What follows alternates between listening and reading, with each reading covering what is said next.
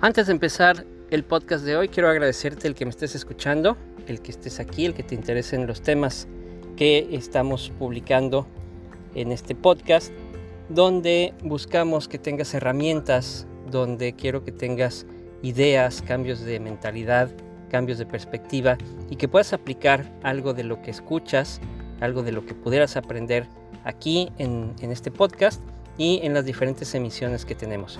Si ya me estás siguiendo en redes sociales, también te agradezco mucho. Puedes buscarme como A Escandón Coach en cualquiera de las redes sociales. Y sin más preámbulos, vámonos al episodio del día de hoy en el podcast.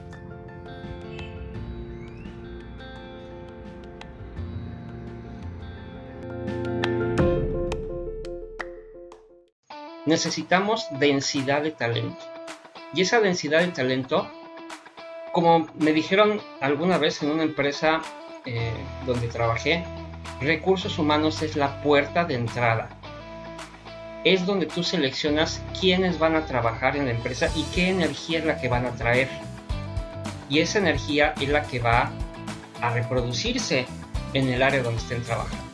Entonces, muy importante el reclutamiento, muy importante contratar personas con talento pero además contratar personas con actitud.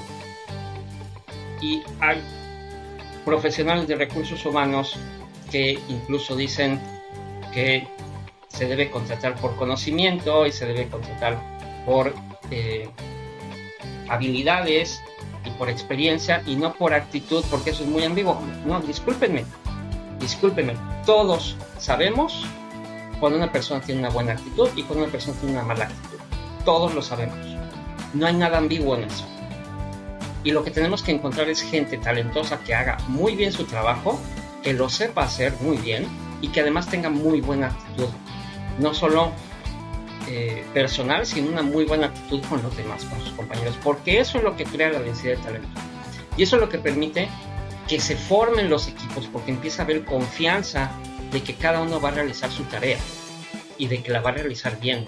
Entonces, los niveles de aceptación y los, los niveles de exigencia del propio equipo se elevan y se empiezan a lograr cosas que antes no se podrían haber logrado.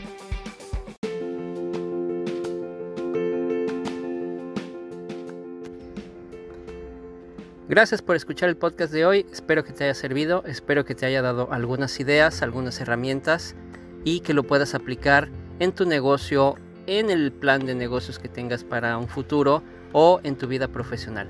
Sígueme en redes sociales a Escandón Coach y seguimos en sintonía.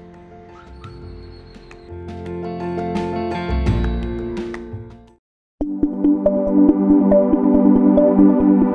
you.